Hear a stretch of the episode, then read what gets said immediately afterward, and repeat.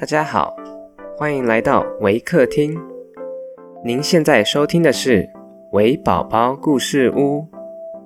本节目为台湾维客公益行动协会远距陪伴服务项目，透过讲故事的方式，陪伴我们在全球十一个国家、四十八个服务据点的孩子，让疫情所带来的距离不再是距离。本集节目由小狮汽车商行赞助支持。亲爱的听众，我是 Mr. William。今天要讲的故事是 Mother Holle》，本故事将以英语进行。Hi everyone, I'm Mr. William from Waker. Today, I'm going to share a story about Mother Holle.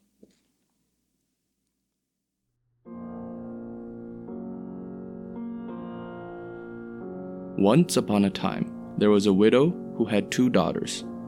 One of them was beautiful and industrious, the other ugly and lazy. The mother, however, loved the ugly and lazy one best, because she was her own daughter, and so the other, who was only a stepdaughter, was made to do all the work of the house, and was quite the Cinderella of the family. Her stepmother sent her out every day to sit by the well in the high road, there to spin until she made her fingers bleed. Now it chanced one day that some blood fell to the spindle. And as the girl stopped over the well to wash it off, the spindle suddenly sprang out of her hand and fell into the well. She ran home crying to tell of her misfortune. But her stepmother spoke harshly to her, and after giving her a violent scolding, said unkindly, As you have left the spindle fall into the well, you may go yourself and fetch it up. The girl went back to the well, not knowing what to do. And at last, in her distress, she jumped into the water after the spindle. She remembered nothing more until she awoke and found herself in a beautiful meadow, full of sunshine and with countless flowers blooming in every direction.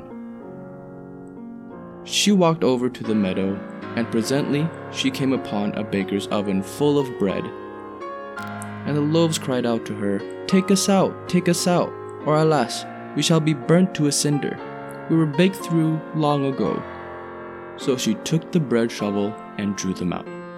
She went on a little farther, till she came to a tree full of apples. Shake me, shake me, I pray, cried the tree. My apples, one and all, are ripe. So she took the tree, and the apple came falling down upon her like rain. But she continued shaking until there was not a single apple left upon it. Then she carefully gathered the apples together in a heap and walked on again. The next thing she came to was a little house, and there she saw an old woman looking out, with such large teeth that she was terrified and turned to run away.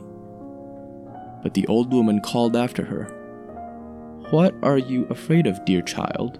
Stay with me. If you will do the work of my house properly for me, I will make you a very happy. You must be very careful, however, to make my bed in the right way. For I wish you always to shake it thoroughly, so that the feathers fly about. Then they say down there in the world that it is snowing, for I am Mother Holle. The old woman spoke so kindly that the girl summoned up courage and agreed to enter into her service. She took care to do everything according to the old woman's bidding, and every time she made the bed, she shook it with all her might, so that the feathers flew about like so many snowflakes. The old woman was as good as her word. She never spoke angrily to her, and she gave her roast and boiled meats every single day. So she stayed with Mother Holle for some time. And then she began to grow unhappy. She could not at first tell why she felt sad, But she became conscious at last of great longing to go home. Then she knew she was homesick. Although she was a thousand times better off with Mother Holle than with her mother and sister. After waiting a while, she went to Mother Holle and said, I am so homesick that I cannot stay with you any longer. For although I am so happy here, I must return to my own people.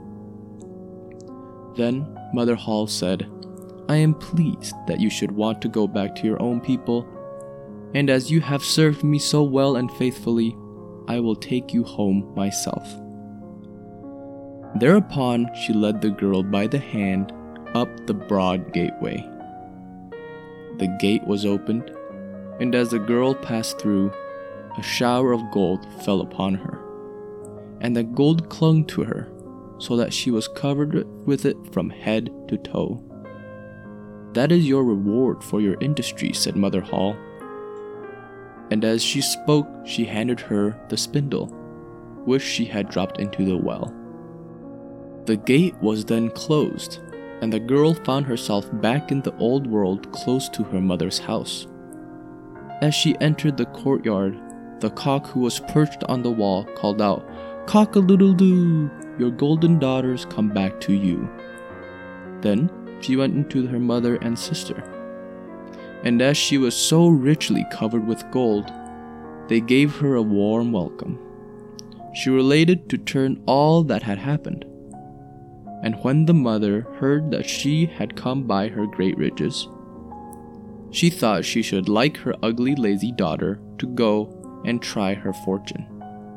So she made the sister go and sit by the well and spin and the girl pricked her finger and thrust her hand into a thorn bush, so that she might drop some blood on the spindle. Then she threw it in the well and jumped in herself. Like her sister, she awoke in the beautiful meadow and walked over it till she came to the oven. Take us out, take us out, or alas, we shall be burnt to a cinder. We were baked through long ago, cried the loaves as before. But the lazy girl answered, Do you think I'm going to dirty my hands for you? and walked on. Presently, she came to the apple tree. Shake me, shake me, I pray. My apples, one and all, are ripe, it cried. But she only answered, A nice thing to ask me to do. One of the apples might fall on my head, and passed on. At last, she came to Mother Holle's house. And as she had heard all about the large teeth from her sister, she was not afraid of them, and engaged herself without delay to the old woman. The first day she was very obedient and industrious, and exerted herself to please Mother Holle, for she thought of the gold she should get in return. The next day, however, she began to dawdle over her work. The next day, however, she began to dawdle over her work. And the third day, she was more idle still. Then she began to lie in bed in the mornings and refused to get up. Worse still, she neglected to make the old woman's bed properly and forgot to shake it so that the feathers might fly about. So Mother Holle very soon got tired of her and told her she might go. The lazy girl was delighted at this and thought to herself, The gold will soon be mine. Mother Holle led her, as she had led her sister, to the broad gateway. But as she was passing through, instead of shower of gold, a great bucket full of pitch came pouring over her. That is in return for your services, said the old woman, and she shut the gate. So, the lazy girl had to go home covered with pitch, and the cock on the wall called out as she saw her, Cock a doodle doo, your dirty daughters come back to you. But try what she should, she could not get the pitch off, and it stuck to her as long as she lived.